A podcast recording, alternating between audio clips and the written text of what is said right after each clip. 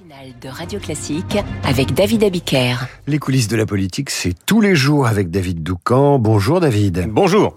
Il est 7h26 et vous nous parlez ce matin d'un sondage qui fait beaucoup parler dans le landerneau politique.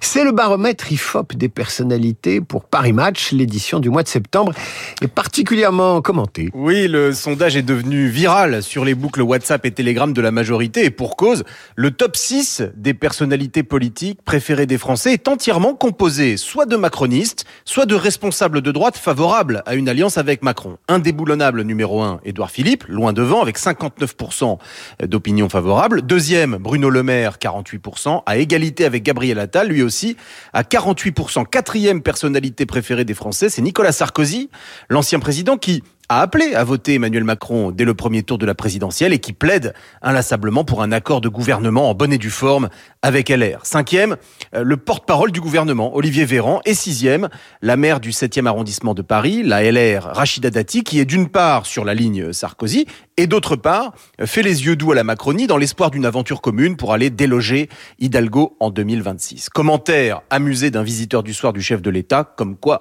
nous sommes loin d'être nuls. Reste euh, qu'Emmanuel Macron lui-même est 22e avec 36% de bonnes opinions. Réponse de l'un de ses amis, on gouverne depuis plus de 6 ans. Il est à 36. Hollande, à la fin, ne dépassait pas les 12. Un ministre qui a quitté LR en 2017 pour rejoindre Macron cogne, lui, sur son ancien parti en attirant notre attention sur le 17e rang de Laurent Vauquier. Bref, les macronistes se sont jetés avec gourmandise sur cette enquête. Euh, le quinquennat serait à l'arrêt, la majorité relative réduirait le président à l'impuissance, la présence de trois ministres en exercice parmi les cinq personnalités préférées des Français vient démontrer le contraire, assène un haut responsable parlementaire. L'autre sujet, et je dirais brillant sujet qui fait beaucoup parler, c'est Gabriel Attal. Eh oui, euh, puisque la popularité du jeune ministre de l'Éducation bondit de 8 points, il passe du 12e au 3e rang depuis euh, le dernier classement du mois de juillet.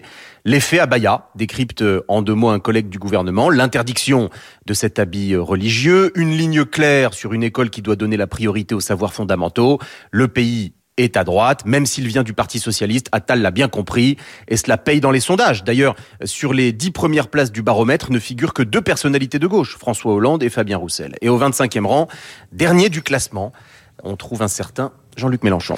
C'est ce qui s'appelle cliver à lundi, David, pour les coulisses de la politique, et tout de suite...